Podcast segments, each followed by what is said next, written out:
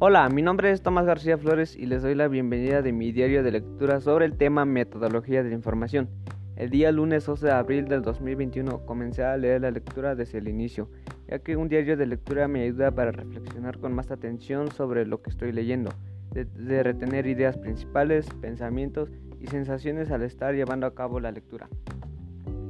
En ese mismo día por la mañana comencé a leer lo que fue la presentación, ya que consistía en una presentación acerca de la Universidad Naval a través de la Dirección de Investigación y Posgrado, con base al Plan General de Educación Naval, vinculando Plan Nacional de Desarrollo al Programa Sectorial de Marina y con el fin de ser dar cumplimiento al objetivo de impulsar investigación académica, científica, tecnológica y en generación de conocimiento y la innovación.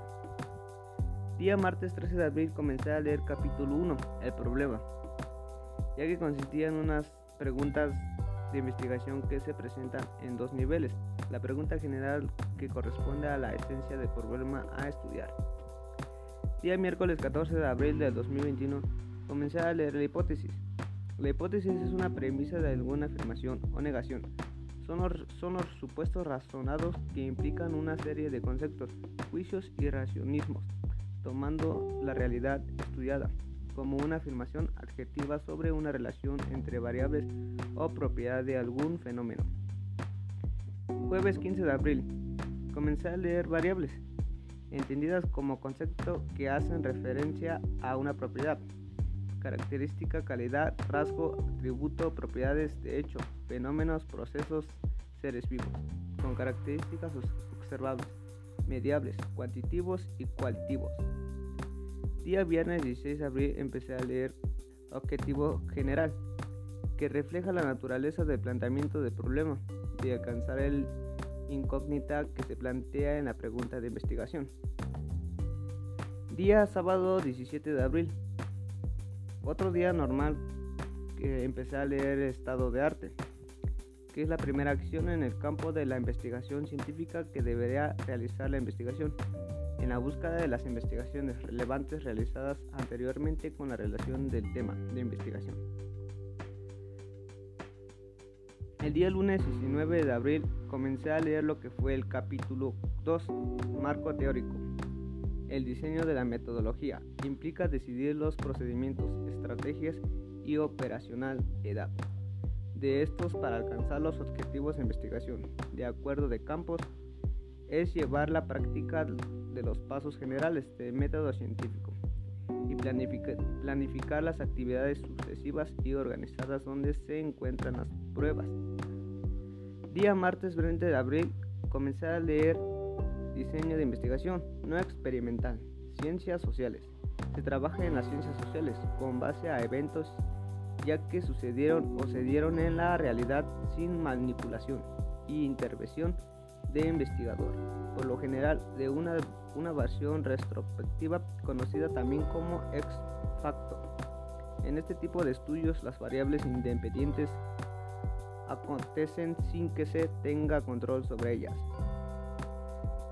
Día miércoles 21 de abril del 2021 comencé a leer lo que fue paragramas o enfoques de investigación. En la realidad existen dos planteamientos paradigmáticos en el campo de la investigación, que son los estudios cuantitativos y cualitativos. De acuerdo con ello, día jueves 22 de abril del 2021.